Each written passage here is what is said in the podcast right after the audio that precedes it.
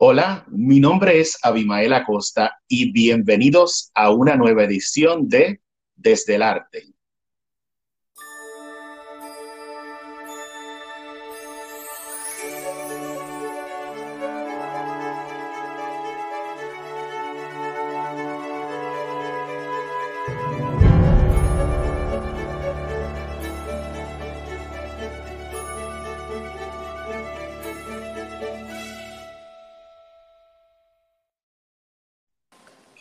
La fama me atrapó un poquito.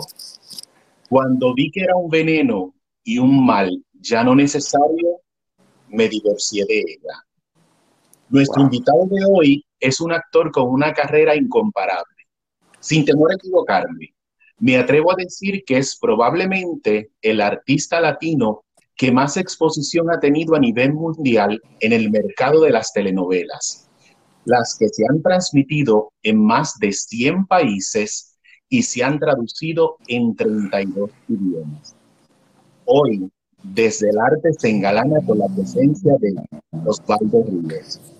Hola, Hola, Bimael, muchas gracias, estoy muy bien. Saludos desde aquí, desde la bella isla del encanto de Puerto Rico, y gracias por esa presentación tan bonita.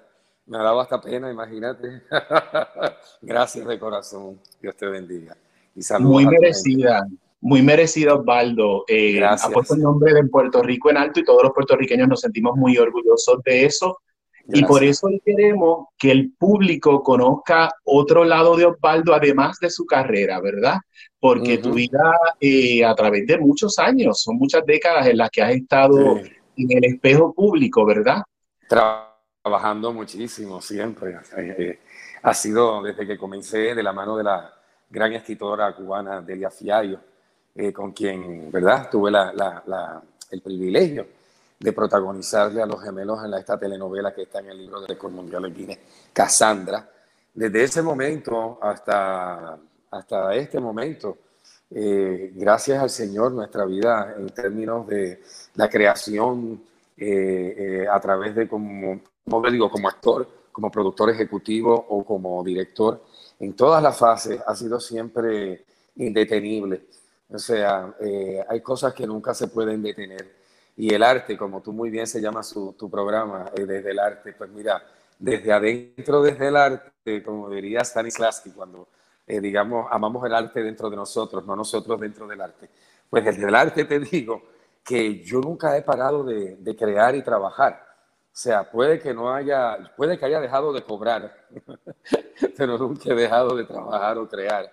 Y, sí, eh, desde que inicié en este fascinante mundo de, del arte y de la creatividad eh, o de la expresión a través de un personaje del histrionismo, eh, siempre he tenido, gracias a Dios, una agenda bastante ocupada, ya sea en la parte de la creatividad o en la parte de la ejecución, ¿no? del histrión. Y me he sentido muy bendecido por eso. Y, pero sin embargo, eh, de un tiempo para acá, desde que decidí eh, dedicarme más a la producción de cine eh, norteamericano, abracé un poco más las causas del activismo social y, y, las misiones humanitarias. Y de eso hablaremos en su momento cuando, cuando vayamos, me imagino, a otras preguntas. Pero contestando a la que me haces, sí, ha sido una vida muy intensa desde que iniciamos en el 1988 formalmente con la protagonización del unitario en aquella playa, una historia de amor de Corín Tellado que protagonicé con la venezolana Rudy Rodríguez, dirigida por Gabriel Suao y recomendado por mi querida amiga Nidia Caro, que en aquella época eh, me recomendó para que yo fuera el protagonista de esa historia. Y gracias a esa historia fue que la señora Delia Fiallo me vio en en las pantallas de Univision en Estados Unidos mientras ella estaba escribiendo Cassandra. Y ella pidió mi teléfono a Univision para que tú veas cómo vienen las conexiones de la vida, ¿no? Y ella le pide el teléfono a, a Univision, me llama a Puerto Rico, acá a mi natal Puerto Rico, y el resto fue historia. Entonces sí, yo puede que haya dejado de cobrar en algún momento de mi vida, pero trabajar eh, jamás he dejado de trabajar, nunca. Osvaldo, Eh, ¿Cuándo es, en, qué etapa de tu vida? Porque sabemos que estudiaste psicología y estuviste trabajando anteriormente dentro de esa rama. ¿Cuándo es que tú dices, caramba, hay un artista aquí dentro de este corazón? Pues mira, eh, yo tengo que agradecerle ese proceso, esa decisión a un ser que ya no está con nosotros, que es mi padre de crianza, don Kenny Sánchez, que por cierto era cantante de música de trío en los años 50 y 60 ya en Nueva York y acá en Puerto Rico también. Pues él me crió, él fue mi padre de crianza. Eh, y un buen día eh, yo había terminado ya mis estudios doctorales, estaba por revalidar, estaba estudiando inclusive para la revalida. Eh, y me dice, le digo yo a él, oye, yo tengo dentro de mí un deseo tan grande de seguir desarrollando esta faceta del actor y del artista, porque yo empecé en la música, yo, yo soy bajista y guitarrista y toqué con muchos grupos acá en Puerto Rico cuando la época de la música de la nueva trova, de la nueva canción, cuando estaban los grupos acá en Puerto Rico de Haciendo Punto en Otro Son, Moliendo Vidrio, eh, tantos grupos de esa época, eh, donde cantábamos las canciones originales nuestras, pero también las canciones de todo el Caribe y Latinoamérica, de Silvio Rodríguez, Pablo Milanés, Mercedes Sosa, etcétera, etcétera. Entonces yo vengo de la música y de repente eh, caigo en el mundo de, la actuación a través del teatro, acá en Puerto Rico, e hice mucho teatro, pero la televisión era algo que todavía no se me daba hasta que, pues, como te dije ahorita, protagonicé el unitario de Corín Tellado en aquella playa junto a Rudy Rodríguez que luego de Fiallo en, allá en Miami, eh, a través de una emisión, y, y, me pide que por favor sea el protagonista de su telenovela Cassandra. Y el resto fue historia. Eh, desde entonces nunca más dejé de trabajar, aunque pues ha, habido momentos en los que no he cobrado. Osvaldo, Cassandra es un momento, podemos decir que clave en tu carrera. Y no solo en tu carrera, sino en las telenovelas a nivel mundial, vamos a decirlo así. Claro. ¿Qué significó para ti, para Osvaldo, viéndolo hoy después de todo este tiempo? Bueno, viéndolo hoy, obviamente fue algo muy grande porque yo te soy bien honesto, cuando uno está metido en un estudio de grabación, eh, tú no estás pensando que un proyecto lo va a ver tanta gente, que va a ser traducido a tantos idiomas, que se va a ver en tantos países, que va a detener la guerra de Bosnia. ¿Tú recuerdas eso? Cassandra fue la telenovela que detuvo la guerra en Bosnia. O sea, cada vez que los croatas, los serbios y los bosnios y los kurdos eh, llegaban a las 3 de la tarde, la, misión allá era por cuatro horas, eh, ellos paraban la guerra y no se peleaban, había bandera blanca, entonces se paraba la guerra por cuatro horas y después se seguía la guerra. Era una cosa muy loca.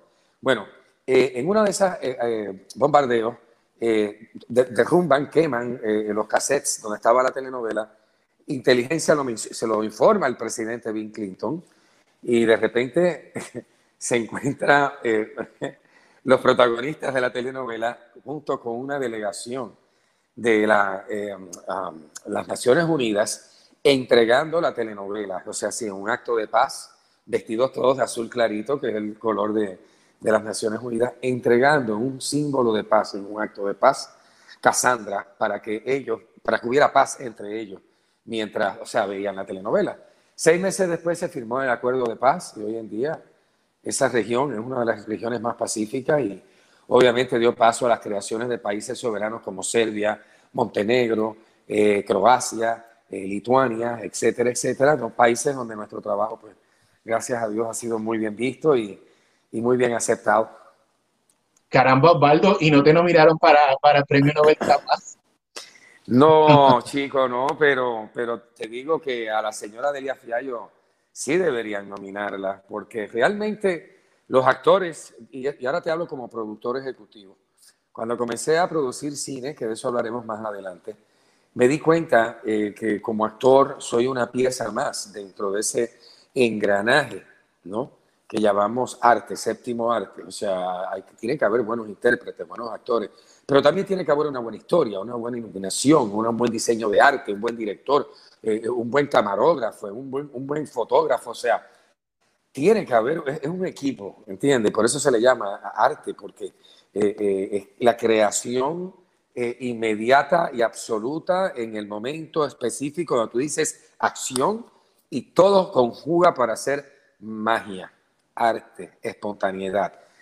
No sé si me explico, o sea, de alguna manera, eh, eh, cuando tú estás filmando y estás a cargo de todo el proyecto de la, de la filmación, como cuando eres productor ejecutivo, te das cuenta de que uno como actor es un peón más dentro del ajedrez.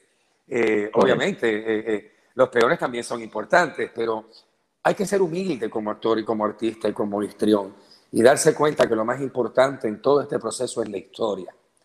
Si tú no tienes una historia buena que contar, si no, tú no tienes una gran historia escrita por un mago, porque para mí los escritores son magos, para mí Gabriel García Márquez en paz descanse es un mago, la señora Delia Fiallo es una maga, y todos, todos de verdad tienen una magia cuando escriben, sobre todo Mario Vargas Llosa, esa escritora que de verdad admiro mucho. Eh, es magia escribir. Entonces, si uno como histrión no tiene un buen libro que interpretar, un buen diálogo que decir, créame, compadre, como productor ejecutivo te digo que no tienes nada. Tienes un mal producto que va a, va empezar mal y va a terminar mal.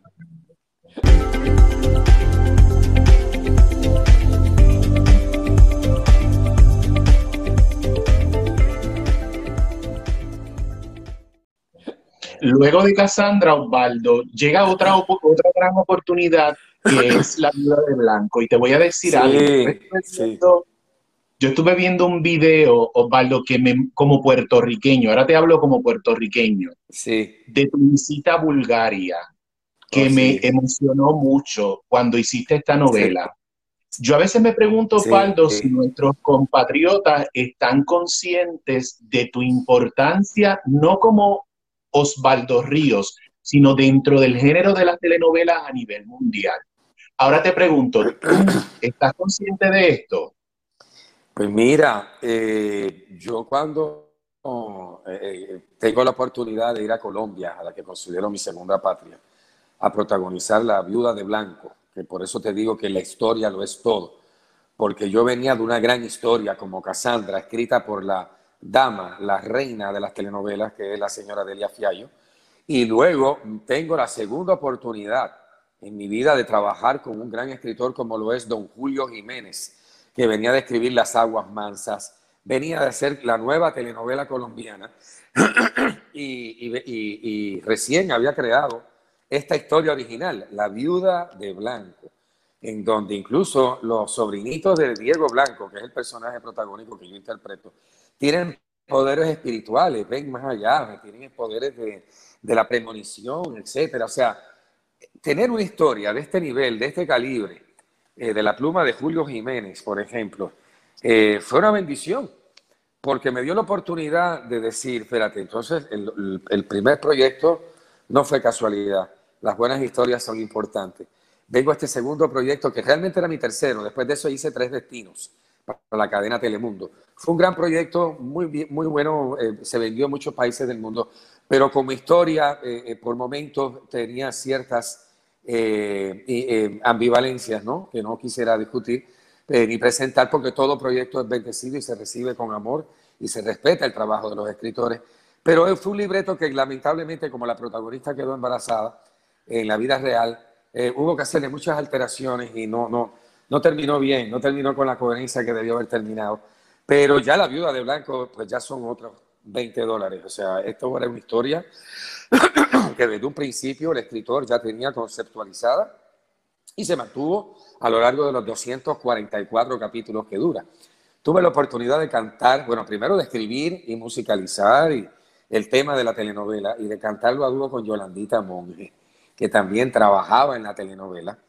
Y bueno, en ese sentido tuvimos la oportunidad de, Yolanda y yo, trabajar juntos en la telenovela, ya sea de mi hermana, y de interpretar y cantar este tema que le dio la vuelta al mundo. Era la segunda vez en mi vida que un proyecto eh, protagonizado por nosotros sobrepasaba los 140 países de, de venta y los más de 30 idiomas traducidos. Empecé el programa con una frase tuya sobre la fama ¿Te referías a ese momento en específico de tu vida? No, fíjate, eh, al momento que me refería fue cuando en el 2006 regreso eh, nuevamente, luego de una ausencia de más o menos año y medio, eh, involuntaria, por cierto, eh, y, regreso a la, a la televisión con un personaje que siempre le estaré agradecido toda mi vida a la gente de Sony Pictures International y al ingeniero Hugo León de RTI de Colombia, que me ofrecieron el personaje de Alejandro de la Vega en esta maravillosa historia del zorro, la y la rosa. Y Alejandro de la Vega era el personaje que todo el mundo quería interpretar, porque en la vida real, digo, en, el cine lo había hecho eh, Sir Anthony Hopkins, que era el mentor de, del zorro, ¿no? Eh, de Antonio Banderas, discúlpame, de Antonio Banderas. Y entonces eh, todo el mundo quería ser Alejandro de la Vega yo tuve la suerte de hacer, bueno, la suerte no, eh, me empeñé y trabajé muy duro para hacer una audición muy buena. El día de la audición yo fui vestido de la época de Alejandro de la Vega, con una barba y un pelo largo al estilo de don Alejandro de la Vega y no hubo otra manera de que, de que la gente de Sony Pictures no me creyera el personaje y me contrataron inmediato. Y regresé con ese personaje y ahí fue que yo dije lo de la fama, ¿no?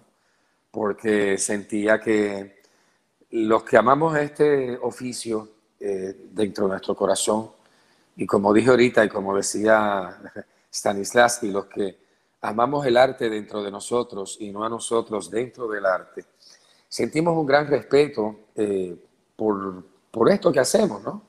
Por este oficio, ya sea como actor, como productor, como director, como escritor, todo tiene un respeto y todo tiene una mística. Y, la realidad es que uno nunca busca la fama. La fama es un mal que está ahí, necesario, me imagino, porque sin, sin la fama, pues a lo mejor la gente no hubiera conocido mi trabajo en más de 180 países, en el caso de más de 10 telenovelas eh, y en las otras 10 o 15 más se vendieron en más de 100 países. O sea, fue un fenómeno muy fuerte en donde no tengo claro si mi país tiene claro la trascendencia de eso, pero sabes qué, no me preocupa porque eh, ahora que he compartido bastante con mi pueblo acá en Puerto Rico y que he tenido la oportunidad de ir casa por casa, eh, barrio por barrio, pueblo por pueblo, eh, haciendo activismo social y misiones humanitarias, luego del paso del huracán María hasta el día de hoy, pues me he dado cuenta que eso también me ha ayudado a que pues, la gente me vea de otra manera y haya conocido otro lado, el lado humano mío, que tal vez nunca permití que conocieran. Primero, porque no vivía acá en la isla, y segundo, porque pues nunca permití que lo conocieran. Para mí era, era muy privado, era muy, para mí era muy fácil hacer el bien en Bulgaria, que tú has visto las imágenes cuando yo llegaba allá, o en Rusia, o en Eslovenia, o en Rumanía, o en tantos lugares que visité eh, por el mundo, a Japón, por ejemplo, te metes Osvaldo Ríos, llega a Japón y fue muy lindo el recibimiento. Pero la realidad es que a mí me gusta que mi pueblo me vea como, como un hombre que nació aquí, que se desarrolló aquí, que se tuvo que exiliar por razones de que aquí no había una industria que le permitiera desarrollarse al máximo. Y sí tengo que decir y agradecer que la encontré en Venezuela, en Colombia, en México, en España, en Ecuador, en, en tantos países en el mundo donde tuve el honor de trabajar. Eh, y también en mi país, pero aquí lamentablemente la industria no, no, era tan contundente a un nivel de un Televisa en México o a nivel de un televisión española en España, o un Radio Caracas en Venezuela, un Caracol Televisión, o un Radio Televisión Internacional, un RTI de Colombia. O sea, estamos hablando de gente que producía 10, 15 telenovelas al año, en el caso de los colombianos, y en el caso de los mexicanos se producían unas 20 a 25 telenovelas al año entre las que iban dirigidas a los niños, a los adolescentes, a los jóvenes adultos y ya luego más a los adultos, que eran los horarios estelares donde pues aquí yo trabajaba, que era de 9 a 10 y de 10 a 11 de la noche. Eh, Osvaldo, mencionaste ahora algo que yo desconocía y es que para eh, El Zorro sí. audicionaste, luego de ser una estrella internacional, audicionaste. Sí. Eso, eso es interesante porque a veces eh, hay actores que luego de éxitos como el que tú tuviste, que poca gente lo puede comparar, entienden que no tienen que audicionar. Pues mira, eh, yo te digo una cosa, como productor ejecutivo, que de eso ya mismo vamos a hablar, como productor ejecutivo te comento que la audición es muy necesaria, es el instrumento que tenemos nosotros los productores eh, para poder determinar si te vemos o no dentro de, de un personaje, o tal vez dentro de otro personaje. Y, y, yo, yo audicionaba muy mal, yo era muy malo audicionando. Yo creo que la única, la única buena audición que yo he hecho en mi vida fue precisamente la de Alejandro de la Vega, la del zorro, ¿no? Yo quería, yo quería ser ese personaje. Y sabía que tenía el respaldo de la gente de Sony Pictures International y sabía que tenía el respaldo del ingeniero Hugo León en Radio eh, Televisión Internacional de Colombia, RTI. Pero no bastaba eso, había que demostrarlo, ¿no? Y te lo digo con toda la humildad del mundo, o sea, en ese, para ese personaje audicionaron primerísimos actores, desde Miguel Baroni hasta Arturo Peniche. Todo el mundo quería ser eh, eh, Alejandro de la Vega. Eh, y bueno, otros compañeros terminaron no siendo Alejandro, pero en el caso de Arturo terminó haciendo un trabajo excelentísimo como el gobernador dentro de la historia del zorro. Y así por el estilo, pero el más deseado, pues, yo gracias a Dios tuve el privilegio de llevármelo, trabajar duro para él y recibirlo y luego obtener más de, creo que fueron siete premios de la crítica internacional al mejor actor por la caracterización de Alejandro de la Vega. Era la primera vez que yo caracterizaba en mi vida y, interpretando un personaje mucho mayor que yo y con un esfuerzo físico muy grande, muy agotador, muy fuerte, porque era una historia de época. Yo era un general de los ejércitos de las cortes españolas y me la pasaba todo el tiempo montando a caballo y peleando con espada y a caballo con todo el mundo, todo el tiempo. Y era un personaje muy vital, lleno de mucha vitalidad tenía una doble vida que el público se la aceptó y se la, además se la valoró. O sea, él, él, de los pocos personajes en las historias de amor clásicas en donde este hombre alfa, que obviamente lo es porque es un general de los ejércitos de las cortes españolas, Alejandro La Vega, se casa con Almudena, tiene un matrimonio con Almudena, pero tiene un amante, es una india que se llama eh, Yumalai que es la hermana de su difunta esposa, que era india, la cual los españoles le matan. Y entonces, por ley indígena, ella pasa a ser la esposa de él. Entonces, él tenía dos parejas en esa historia y la gente nunca lo juzgó a Alejandro de la Vega. Y a mí me, me resultó muy respetuoso el hecho de que la gente no lo hubiera juzgado por el hecho de que yo le di mucho respeto a don Alejandro de la Vega, le di mucha, mucha profundidad a, su dolor y a cómo era su relación con cada una de sus, entre comillas, esposas, eh, porque una era esposa por la ley de los nativos americanos y la otra era esposa ante la Iglesia Católica. Disfrutó y lo aceptó y nunca juzgó a ese personaje, al contrario. Todos los focus groups siempre decían que don Alejandro de la Vega era como, pues como el Anthony Hopkins de la película de, de Spielberg. Le perdonaban todo a don Alejandro. Para mí eso fue un honor porque a don Alejandro se lo perdonaban todo, sí, eso es así. Osvaldo, otro paso importante en tu carrera, luego de haber hecho El Zorro, es tu traslado a México a trabajar en Televisa. ¿Cómo se da esa oportunidad? Pues mira, eh, yo cuando termino de realizar el personaje de, Alejandro de la Vega eh, en El Zorro, eh, firmo contrato de exclusividad primero con Telemundo eh, para realizar la telenovela El Juramento al lado de, esta gran actriz venezolana, Dios mío, que se me escape el nombre ya. Natalia Strainer. Natalia Strainer, Natalia Strainer, tremenda actriz. Pues Natalia y yo tuvimos la oportunidad de trabajar juntos en, esta telenovela El Juramento. Eh, la cual fue muy intensa, ¿no? Porque era, eh, la, historia era un, refrito de La Mentira, que ya la habían hecho Kay del Castillo y Guy Ecker. Pero en el caso de Natalia y mía, Natalia y yo quisimos trabajar un realismo mucho más fuerte, mucho más eh, dramático, más, más, más, genuino. O sea, no, no la historia está boba de, la mujer sumisa, no. Quisimos trabajar una historia de la mujer más moderna, más inteligente, que se enfrentaba ante las situaciones de, de, la misma historia, ¿no? Pero que la historia original eh, pues se abordaban de manera distinta, ¿no? Un poco más machista y todo esto.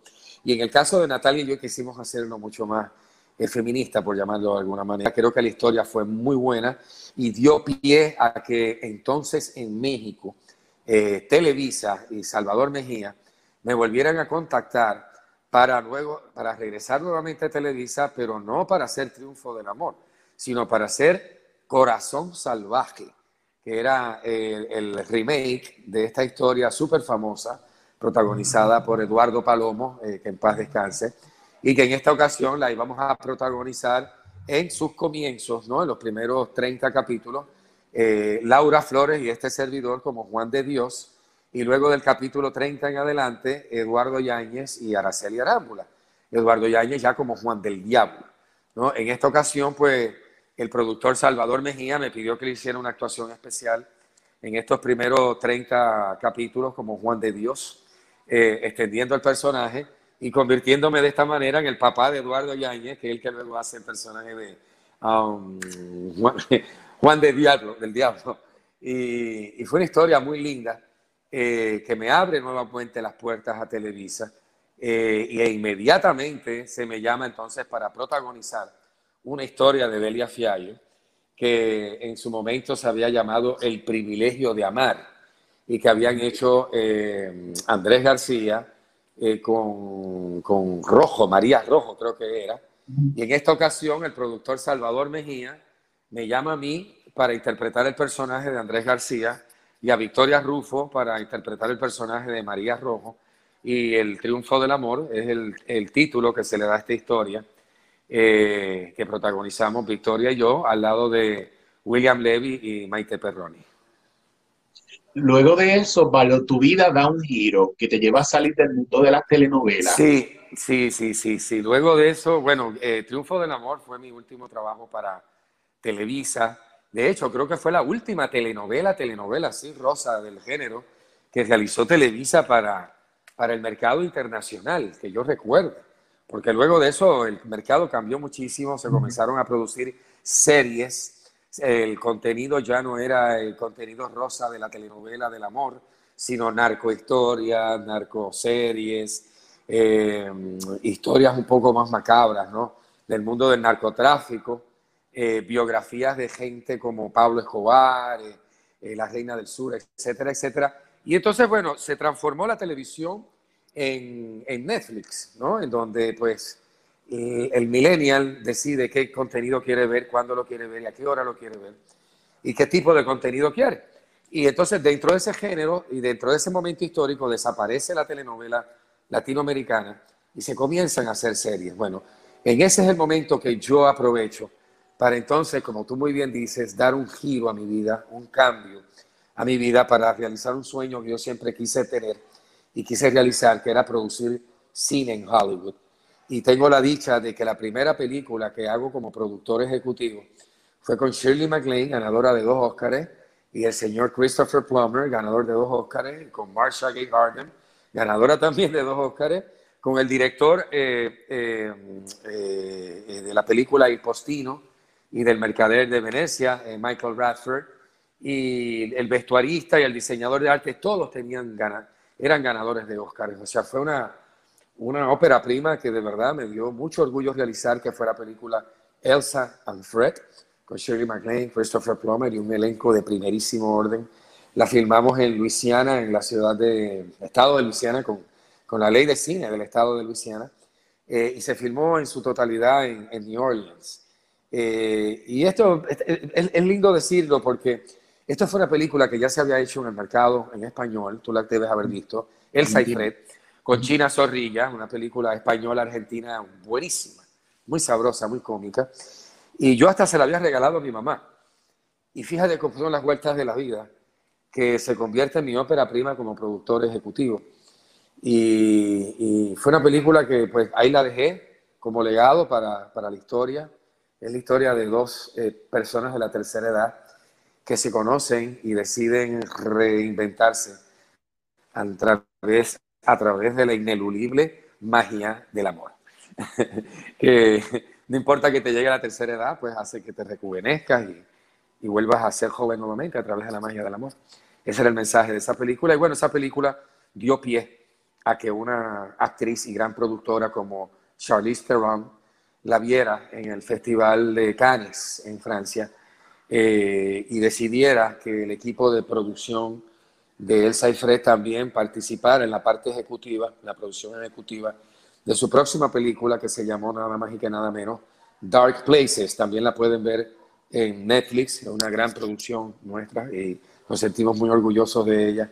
Es la historia verídica eh, de, una, de unos asesinatos en serie que se dieron en la ciudad de Kansas City y que lamentablemente pues acusaron a la persona equivocada, que es el hermano del personaje que interpreta a Charlize Theron en la historia. Y ella quería hacer este libro, quería hacer este guion, hablando de actores que buscamos buenas historias. Ella siempre ha sido una actriz que se ha caracterizado por interpretar personajes bien border, bien risky, bien al filo, ¿no? Fíjate que ella, ella tiene dos Óscares como mejor actriz y ambos Óscares han sido por personajes muy, muy al filo, ¿no? En el caso de Monster, que fue su primer Óscar, eh, eh, fue donde aparece totalmente desfigurada y convertida en eso mismo, en un monster, en un monstruo que nadie piensa que es Charlize Theron, la modelo exclusiva eh, surafricana, eh, convertida luego en la primerísima actriz que es y que siempre ha sido. En Puerto Rico Tire comprendemos que no siempre tenemos el dinero para gomas nuevas. Por eso tenemos gran variedad de gomas usadas, pero como nuevas. A precios accesibles para todo el mundo. ¿Qué esperas? Llámanos. Haz tu cita hoy. 787-998-2555. Y recuerda que Bayamón es territorio Farrow. Entonces, bueno, hicimos Dark Places, luego de eso hicimos Wild Oats, donde repetimos a Shirley MacLaine eh, y tuvimos el honor de trabajar en Gran Canaria, esta película junto a Jessica Lange, otra primerísima actriz, y con Demi Moore. Demi Moore, Jessica Lange y Shirley MacLaine. De verdad, también otra experiencia maravillosa como productor ejecutivo al lado de Nicholas Weinberg, con quien también tuve la oportunidad de producir Elsa Fred y, y, Dark Places. y, e igual, me he dado cuenta de que el, los actores y las actrices, mientras más grandes son, como que más humildes son y menos se creen el cuento este de, de la estrellita, ¿sabes? Son gente muy centrada, gente que practica mucha yoga, gente muy espiritual. En el caso de Shirley MacLaine, es gente que ha escrito libros. Shirley ya ha escrito como cinco o seis libros. Y en el caso de las otras colegas y colegas, eh, eh, varones y, y hembras, pues son gente que además de ganadores de Óscares, son gente que son activistas sociales y que apoyan causas nobles, justas, que hacen el bien para la humanidad. O sea, no podemos olvidarnos que gente como Leonardo DiCaprio destina más de la mitad de su salario, o como un Bill Gates, destina casi el 30, el 40% de su fortuna al activismo social y a las misiones humanitarias para las necesidades del mundo. Pero yo creo que los que hemos tenido la bendición de poder vivir de nuestro oficio y de trabajar eh, dignamente con nuestro oficio, pues tenemos también el deber de, de aportar como, como activista social a causas donde podamos abrir caminos y hacer que las cosas sucedan. Osvaldo, el 20 de septiembre del 2017 hubo un evento que cambió por completo a Puerto Rico, fue el huracán María. Sí. Y sé que esto también cambió tu vida partiendo de esto mismo que me estabas hablando ahora. Eh, ¿Puedes hablarnos un poco de, este, de esta experiencia? Sí, Sí, yo creo que puedo cambiar mi vida en o antes ese 20 de septiembre que ya está por cumplirse próximamente. Eh, sí, fue algo, nadie, ninguno de los casi más de 6 millones de puertorriqueños que como tú y yo vivimos en los Estados Unidos de América, estudiamos en los Estados Unidos y hasta forjamos una carrera profesional en los Estados Unidos. Jamás hubiéramos pensado que un fenómeno natural de esa envergadura iba a hacer colapsar nuestra bella isla del encanto. Nunca, nadie, nadie que me hubiera dicho eso a mí, yo hubiera pensado que estaba loco o que, que no sé, que no estaba en su pleno juicio. Pero pasó. Y recuerdo como ahora que era de madrugada y siempre lo narro y me emociono muchísimo porque es que mi primera reacción fue llamar a Héctor Marcano, eh, un gran productor eh, radial y desde el mundo del espectáculo de la televisión puertorriqueña, que ahora ocupa un puestazo ejecutivo allá en Florida Central con eh, iHeartMedia, es nuestro vicepresidente internacional para medios latinos, hispanos. Eh, y la verdad que Héctor, pues siempre ha sido muy, al igual que yo, muy arraigado a Puerto Rico y aunque llevamos más de 20 años viviendo fuera de Puerto Rico, siempre hemos estado muy arraigados a Puerto Rico y lo llamé. Y le dije, ¿estás viendo lo que yo estoy viendo? Porque nosotros, ustedes habían, eh, perdón, nuestros hermanos allá en Puerto Rico habían colapsado, pero nosotros los que estábamos en Estados Unidos tuvimos la, no sé si la suerte o, o el despertar a través de esas imágenes eh, que provocó que los casi 6 millones, más de 6 millones de boricuas, nos uniéramos en un solo corazón, en una sola acción y empezáramos a enviar ayuda a Puerto Rico. Dentro de ese marco, eh, mi querido amigo eh, Abimael, es que yo me vuelvo nuevamente a activar como activista social y como misionero, al punto de que dejé de lado varias producciones detenidas. Eh, eh, no, no, ¿cómo te digo? Se me convirtió en mi, en mi modus eh, de vida. O sea, se me, se me, convirtió en algo que no podía vivir sin eso. Yo cada vez que venía a Puerto Rico a traer ayuda, suministro, comida, con el querido amigo Carlos López Lai, de la Fundación Yo No Me Quito y del, del grupo Bella, Group Bella International, que fueron los que con mucho amor y, pusieron, fueron los que pusieron el dinero para traer todos esos suministros que nosotros habíamos conseguido allá en, en Florida y en la gran mayoría de los estados en Estados Unidos. Eh, pues ellos, gracias a Dios, nos dieron la mano para traer todos esos suministros para acá. Y los fuimos repartiendo pueblo por pueblo con la Fundación Yo No Me Quito y con la Fundación Global Empowerment Mission de la cual soy miembro de su junta de directores, y tuvimos la oportunidad de ir pueblo por pueblo haciendo misiones de, como te dije, entrega de alimentos, entrega de carpas, entrega de todo lo que hiciera falta. Eh, luces, eh, en, lugares como Vieques y Culebra se entregaron eh, plantas eléctricas, generadores eléctricos, o sea, se hizo un trabajo bien intenso en pueblos como Mayagüez, Utuado, Ponce, entre muchos otros se llevaron bombas de agua que producían más de 15 mil litros de agua diaria para que el pueblo pudiera tener agua potable. Eh, se llevaron sistemas de agua potable a lugares como eh, el centro de Puerto Rico, Barranquitas, Villalba, eh, todo ese sector que quedó tan afectado que ni agua potable tenían. Nosotros íbamos pueblo por pueblo llevando todo este tipo de ayuda, ¿no? desde alimentos hasta agua potable, con filtros de agua que convertían el agua sucia en agua potable en cuestiones de minutos. La verdad que recibimos todo el respaldo y todo el apoyo de la comunidad internacional y, estadounidense. Nos ayudaron los judíos, los afroamericanos, todos los latinoamericanos. Los boricuas se desbordaron, nos desbordamos, eh, exigiéndole al presidente Trump que de alguna manera levantara el acta Jones, eh, con, específicamente donde se habla de la ley de cabotaje, para que los barcos no tuvieran que llegar hasta Jacksonville, sino que pudieran zarpar de Miami y que se economizaran tres días de viaje y esa agua y esos suministros pudieran llegar antes. Eh, gracias a Dios lo logramos por un periodo de 15 a 21 días con, la, con el activismo social y con la combatividad de todos los movimientos de los puertorriqueños de la diáspora. Y, fue algo que fue histórico, porque después yo viví acá el verano 2020, perdón, 2019, eh, donde el pueblo son de música y, y música, como te digo, y, y coreografía, pero eh, eh, activismo combativo exigió la renuncia del gobernador Ricardo Rosselló.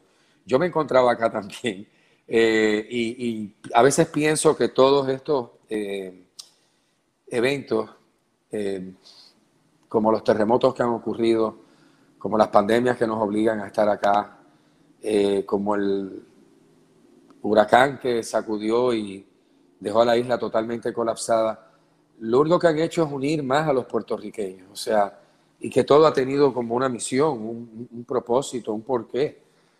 Yo te digo con honestidad que los últimos dos años de mi vida, casi tres años de mi vida, se los he dedicado todos a esto que estoy haciendo ahora, que son pues, las misiones humanitarias de ayudar al que, se, al que necesita y ya sea a través de comida o de alguna necesidad que tenga que se le pueda suplir con estas fundaciones con las que tengo el privilegio de trabajar, que son Puerto Rico Rises, eh, Global Empowerment Mission y la Fundación Yo No Me Quito.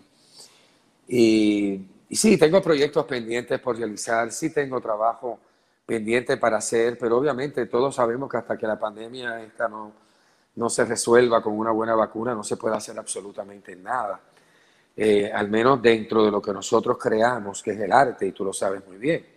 Eh, los canales, la mayoría están trabajando por esto que tú y yo estamos haciendo ahora, eh, televisión virtual, y si no, pues con los seis pies o más de distancia entre un compañero y otro, y desarrollar contenido y mucho menos filmarlo. En estos momentos tú sabes que es prácticamente imposible.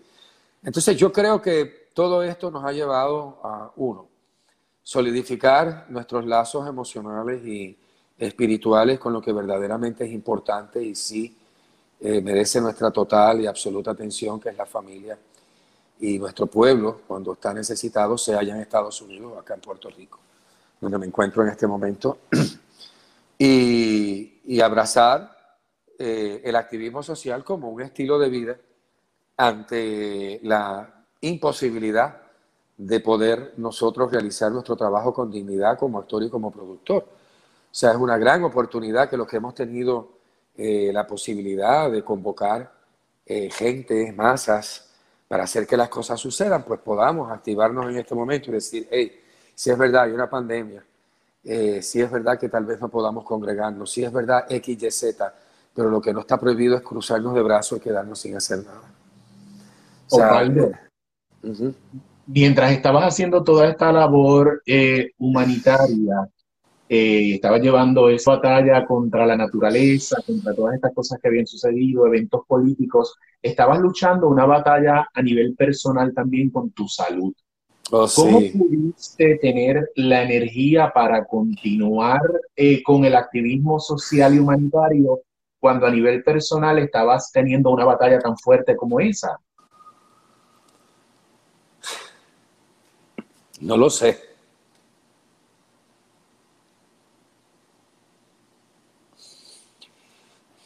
No lo sé. Yo, yo siempre decía que siempre se puede hacer más. Recuerdo que cuando la isla quedó devastada, lo primero que se hizo en la cadena Telemundo fue un, un teletón de don Francisco. Y yo fui la, la figura puertorriqueña escogida para el panel del programa Suelta la Sopa, que era como la antesala de ese teletón, para pues, hablar de lo que estaba sucediendo en la isla, ¿no? Yo sabía que yo estaba acá bien activo con muchas cosas y en Miami, que es donde estaba en ese momento, estaba muy activo recogiendo suministros.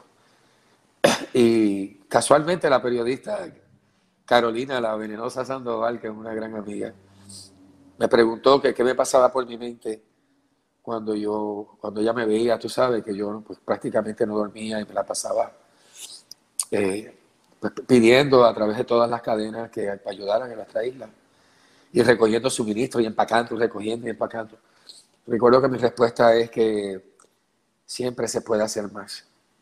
O sea, cada, cada segundo que pasaba, pasaban cosas muy feas en la isla y si, el mensaje que yo quería llevar era que siempre se puede hacer más. No importa cuánto se hizo, cuántas medicinas se mandaron, cuántos suministros se mandaron, siempre se puede hacer más. Entonces yo en medio de todo eso, sí, es cierto, estaba viviendo lo de mi problema personal, contestando tu pregunta, de, de cáncer en la próstata, dos veces, en el 2016 y luego en el 2018. Eh, sí, fue, fue fuerte porque pues yo hacía todo esto eh, con problemas. A veces tenía que ir por esos campos eh, a hacer pipí por alguna esquinita, porque pues como, ¿sabes? los problemas de la próstata, de la incontinencia urinaria es muy fuerte. Y a veces me agarraba cargando cajas de leche o, cajas de alimento, lo que fuera. Pero era una manera también de, de, distraer mi mente hacia algo positivo, ¿no? Yo creo que yo le mandé muchos mensajes eh, directos al cáncer las dos veces de que iba a tener un problemita bastante duro conmigo y con papá Dios, porque eh, yo no me iba a rendir, uno, y dos, no solamente no me rendí de palabra, sino que no me rendí de acción. Y la verdad es que tú me lo preguntas y yo te digo, yo no sé cómo lo hice, pero lo hice. Y, y fue algo de lo cual pues me siento muy, muy satisfecho, muy, muy alegre porque pues, vi el rostro de las personas, cómo se transformaba cuando llegábamos pueblo por pueblo, eh, haciendo lo que a veces el gobierno no hacía, o, lo que el gobierno se tardaba un mes en hacer, pues nuestra fundaciones lo hacían en tres días. O sea, trasladarlo, bajarnos del avión o del barco, eh, desempacar y vámonos para el pueblo a repartir. Y por los campos. O sea, fue una labor bien ardua, pero bien satisfecha y muy, muy linda. Y todavía hoy la seguimos disfrutando, nos hace sentir muy, muy bien. Damos, damos, gracias a Dios porque nos permite hacer eso. Y nosotros te lo agradecemos también, eh, todos los puertorriqueños. ¿Qué te lleva a regresar a Puerto Rico, a vivir? Eh, pues mira, eh, el amor. el amor porque, porque, porque cuando yo vengo acá a Puerto Rico a hacer las misiones humanitarias, de las últimas misiones que hice en el 2017, tal vez la última, ¿sí? Que fue el 23 de diciembre pues conozco eh, en el barrio Río Cañas, en el pueblo de Mayagüez, a la que aún hoy, aún hoy en día sigue siendo pues mi, pareja, que es Lucián, Luz Rodríguez, y nos conocimos precisamente haciendo una misión humanitaria. Eh, en ese momento, pues, eh, nos vimos un par de veces, pero por actividades puramente oficiales, dentro del municipio de Mayagüez, donde ella realizó una labor encomiable al lado de, su primo hermano y su padrino, que es el honorable alcalde José Guillermo Rodríguez, pues ella es Luciana Rodríguez. Eh, durante mucho tiempo fue su mano derecha, trabajó directamente con él y con la oficina del vicealcalde también. Y entonces, pues, eh, muchas de las transmisiones humanitarias que hicimos en el pueblo de Mayagüez fueron coordinadas a través de la oficina del alcalde y ella era eh, una de las, digamos, mujeres o trabajadores públicos, servidores públicos, enlaces para que esas misiones pudieran ser llevadas a cabo y pudieran ser realidades, no promesas, ¿no? Y gracias a Dios, Mayagüez fue uno de los pueblos que más pudimos trabajar eh, llevando alimentos, llevando suministros, llevando eh, sistemas de agua potable de los que te hablé. Eh, fue un, pueblo que, no porque sea el, pueblo de mi papá, y yo también me sienta mayagüezano porque mi, mi, infancia prácticamente toda la pasé allí, en el barrio Río Cañas, en Mayagüez. Pues nada, cuando hago esta misión, que conozco a este ser maravilloso, eh, pues se me quedó grabado. Meses después, eh, Dios me da la oportunidad de seguir ayudando a Puerto Rico, porque como tú sabes, todavía hay casas que tienen toldos azules de, del huracán, o sea, esto no se ha acabado todavía, pero bueno, eh, Dios me dio la oportunidad de seguir trayendo ayuda durante todo este tiempo y más adelante coincidimos en una misiones humanitarias que hicimos juntos con la Fundación Global Empowerment Mission y con el municipio también de Mayagüez, con el municipio de Loíza y otros municipios más. Y así nos empezamos a conocer y bueno, yo decidí en el año 2019 eh, darme la oportunidad no solamente de trabajar en Puerto Rico con la película Marcelo, con, que se rodó aquí en Puerto Rico, en la cual fui uno de sus actores, sino también eventualmente en la película La Niña y el Mar. Pues tuve la oportunidad de combinar el participar en estas dos películas y a la misma vez pues eh, afincar, afianzar aún más mi relación personal con Luz eh, acá en Puerto Rico y darle seguimiento a lo que tanto, eh, tanta satisfacción personal me estaba dando, que son las misiones humanitarias y el activismo social.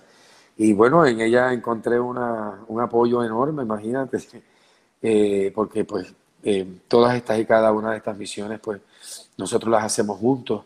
Son muy poquitas las que ella no ha podido ir, a las que no ha podido ir es porque ha estado ocupada también trabajando en otros servicios como servicios de salud mental, etcétera, junto a nuestro primo, el doctor Marcos Rodríguez Aponte. Eh, pero la realidad es que ella ha sido toda su vida una servidor pública nata, ¿no? Por elección. No puedes coger ese celular y decir que vas a llegar tarde. Loco, pero que mucho, tú te quejas. Tú bien pronto vas a ser bien famoso en la tuya. Si la cosa es para que tú te conviertas en el más pegado, entonces no hay problema. Es más, hasta yo me convierto en tu manager. Lo pensé y creo que debes seguir como solista. Si Abiel quiere irse, que se vaya. Eso no podía pasar. No hay testigo. Yo no quiero tener que ver nada con esa muerte. No te preocupes, que lo tuyo viene, amigo, ¿viste?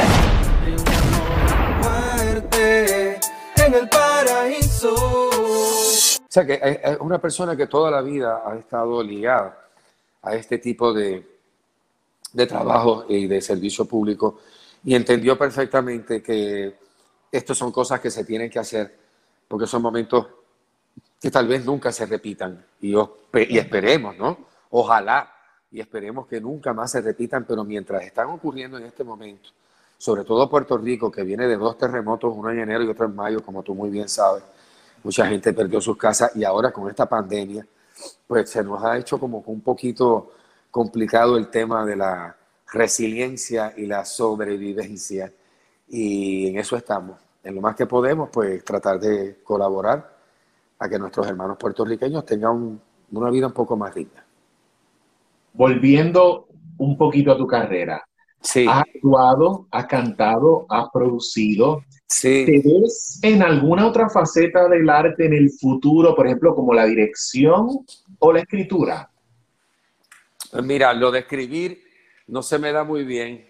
Prefiero hacer alianzas como las que tengo ahora con mi querido amigo y colega actor y director uh, José Broco, y un gran talento puertorriqueño, con el que tengo pendiente la producción de una película o de una serie que se va a llamar Historias de Apeso, que son 13 historias que se entrelazan y se hilvanan entre sí eh, mediante un dólar que va flotando y quien agarra el dólar, pues congelamos la cámara en él y contamos su historia, ¿ves? Y así sucesivamente, que va agarrando el dólar, pues narramos su historia. Y todas estas tres historias ocurren luego del paso del huracán María y de los terremotos de, de enero y mayo y de la pandemia esta del COVID-19. Esas son historias bastante fuertes, bastante eh. Entonces eso de escribir, pues yo se lo dejo a gente como él, que es mi colega actor y director. Yo, yo me voy más por el área de, de actuar, producir y dirigir. Eh, y, y, entre esas tres aún prefiero más actuar y producir que incluso dirigir, porque como director soy bastante fuerte con mis colegas actores y muy exigente. O sea, no te perdono una, una mentira actoral porque me, me, me, hace sentir muy mal y hasta me dejo de admirarte. Entonces, e, ese sombrero de director me lo he puesto muy pocas veces en mi vida, me lo pongo más cuando me piden coaching, eso sí. yo, yo hago coaching, tú me pides que yo haga coaching, yo voy a ser despiadadamente bueno contigo. te voy a desangrar, te voy a destrozar, pero puedes estar seguro que cuando digan cinco de acción, tú vas a hacer un trabajo bien hecho, digno y que va a venir de ti, no de mí ni guiado por nadie, de ti. Yo simplemente como psicólogo clínico que estudié y con los más de 30 años de experiencia que tengo como actor y productor y director, pues simplemente dejo, yo dejo que mis colegas creen. Lo único que no les puedo perdonar es que me mientan como actores. O sea, yo no perdono mentiras. Cuando dicen cinco de acción, yo tengo que verte la verdad. Y entonces, como, como director, puedo ser bastante despiadado. Eh, eh, he preferido eh, que me dirijan y no dirigir.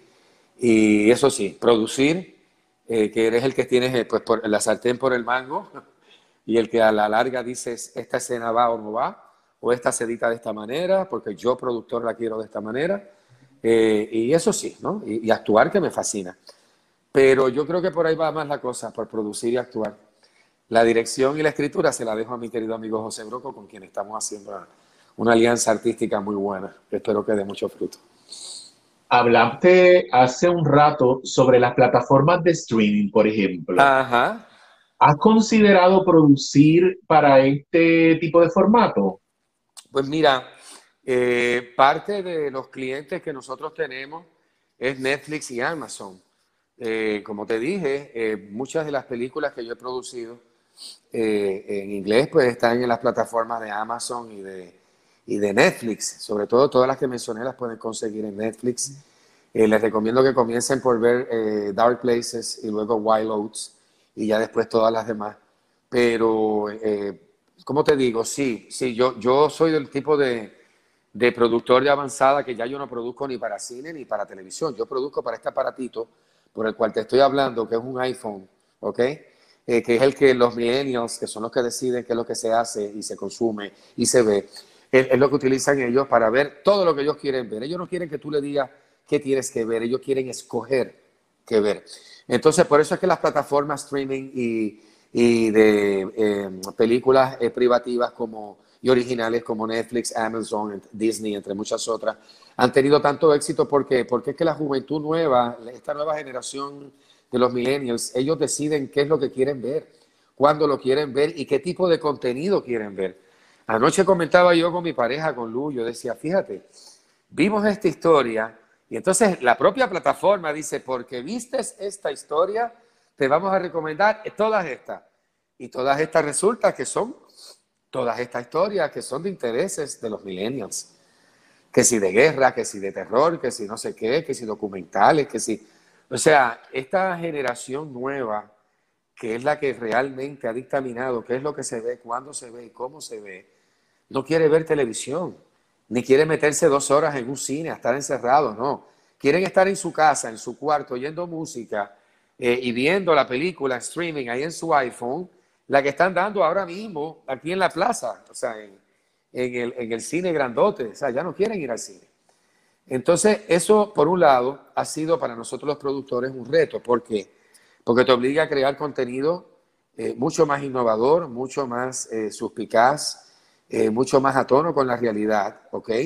Porque ya tú no puedes imponer, o sea, la televisión privada está a punto de desaparecer, salvo que ocurra un milagro, te lo digo de verdad está a punto de, desaparecer. O sea, esta generación que aún sostiene todavía Guapa Televisión y Telemundo y todos estos canales que si no se regeneran y se convierten en multiplatforms, en multiplataformas, streaming, van a desaparecer. Y entonces, ¿qué tenemos que hacer nosotros los productores? Pues precisamente estar atentos a qué es lo que quiere ver, cómo lo quiere ver y, qué tipo de contenido quiere ver producido esta nueva, esta nueva generación de millennials que son los que deciden qué tipo de contenido se quiere hacer. Entonces, dentro de ese marco es que nosotros hemos estado produciendo, escogiendo historias que puedan resultar pues llenas de verdad, porque a esta generación le gusta la verdad, les encanta las biografías, les encantan los hechos de la vida real, les encanta que les hables de frente, no que les, les escondan las cosas. Por eso un director como Oliver Stone es tan deseado y tan seguido por estos millennials. Por eso eh, eh, eh, la otra historia no contada de Oliver Stone es uno de los más vistos en Netflix, porque ya los jóvenes no se tragan el cuento de, que lo, de, lo, de lo que los maestros y los profesores les dicen. Ahora tienen el conocimiento en un segundo en algo que se llama Google. Y si quieren saber que su maestro, su profesor o quien sea, o su papá o su mamá o su hermano, su primo, le está diciendo la verdad, ellos simplemente van a Google y corroboran si es verdad que China tiene 3 billones de habitantes, más de la mitad de la población del planeta. Ningún maestro ya se los tiene que decir. Se tienen el conocimiento a flor de piel, van más allá, extrapolan por naturaleza, son curiosos, son ecológicos, defienden eh, eh, eh, todo lo que sea orgánico, genuino y verdadero. Entonces, dentro de ese marco, es que, lo que los que producimos historias y contenido tenemos que ver qué es lo que estos millennials quieren ver. Entonces, de ahí es que vienen las biografías, de ahí es donde vienen los documentales, de ahí es donde vienen estas, todas estas películas que Hollywood está haciendo ahora de gente que realmente son de carne y hueso. Y, o sea, los superhéroes obviamente los dejamos para los niños y a mí, que soy todavía con corazón de niño, que me encantan los Avengers y todo eso, pero la realidad es que en estos tiempos y más ahora, la población tiene que aferrarse a la verdad. Y la verdad no me refiero a la verdad solamente material. Estamos hablando de una verdad espiritual que es ineludible y que si no la abrazas puede que te quedes en el camino.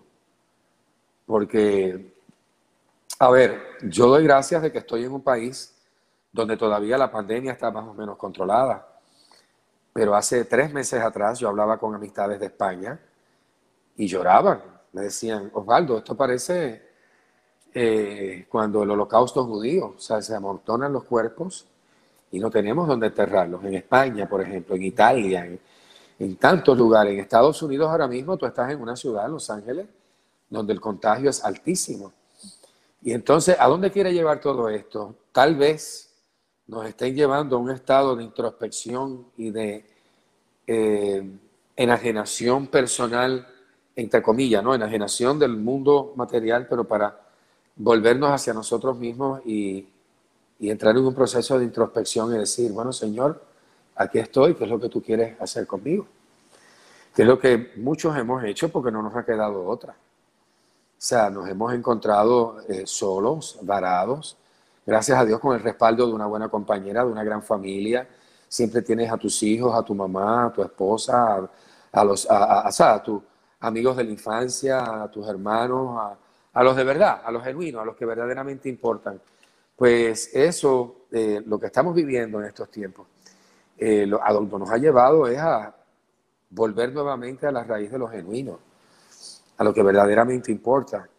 Entonces, si tomamos como base eso, yo creo que esas son las historias que, que nuestros chicos de hoy en día y que los adultos del futuro quieren ver. Yo creo que ya la ciencia ficción ha dejado de crear o de ser un, un denominador común en el gusto del cinófalo para dar paso a historias más orgánicas, más verdaderas, más genuinas, de lo que verdaderamente está ocurriendo en el mundo y cómo a través de estas historias y del cine y produciéndolas de manera digna, podemos también aportar y hacer un cambio, ¿no? Eh, tal vez debamos hacer más historias del calentamiento global, tal vez debamos hacer más historias eh, concientizando a la gente de, de, volver a lo básico, you know, get back to basics. Eh, pero tenemos un instrumento muy poderoso en nuestras manos que es contar historias. Y créeme, la industria tanto allá como acá, o tanto acá como allá, donde he tenido la oportunidad de trabajar en ambas, en español y en inglés, se está moviendo hacia eso, hacia historias más verdaderas, menos fantasiosas, más aleccionadoras y menos eh, enajenadoras, por decirlo de alguna manera. Gracias Osvaldo por esta conversación tan bonita que hemos tenido en Desde el Arte. Gracias por tu compromiso con nuestro país, con nuestra gente y por haber puesto el nombre de Puerto Rico en alto internacionalmente. Es un honor haberte tenido en Osvaldo. Gracias a ti eh, eh, de todo corazón y, y qué bueno que, que, desde el arte has podido entrevistar a, tantas personas, incluso gente que yo admiro también. Te felicito de corazón y ojalá que desde el arte no dejes nunca de hacer buenas entrevistas. ¿Ok? Se nota que vives el arte dentro de ti, no a ti dentro del arte. Que Dios te bendiga. Chao. Amén. Abrazo, Padre. Hola, mi nombre es Abimael Acosta y quiero darte las gracias por tu sintonía, por estar ahí con nosotros. Pero quiero invitarte ahora mismo a que vayas aquí debajo a la descripción de este video para que le des follow a mi canal en Facebook arroba Abimael Acosta Writer y ahí podrás ver todos estos videos que estamos haciendo además de Desde el Arte donde todos los sábados a las 4 de la tarde de Los Ángeles y 7 de la noche de Puerto Rico conversamos con un artista internacional y los domingos Abimael Acosta, este servidor y Jorge de los Ríos tenemos una cita contigo en Jorge y Abimael conversan hoy. ¿A qué hora? A la una de la tarde de Los Ángeles y 4 de la tarde de Puerto Rico. Y ahí vamos a conversar de diferentes temas muy importantes para todos ustedes y para nosotros. Así que recuerda, ve aquí abajo a la descripción y síguenos en Abimael Acosta Writer y Jorge de los Ríos para que puedas ver desde el arte y Jorge y Abimael conversan hoy. Y quiero de nuevo darte las gracias por tu sintonía. Hasta luego.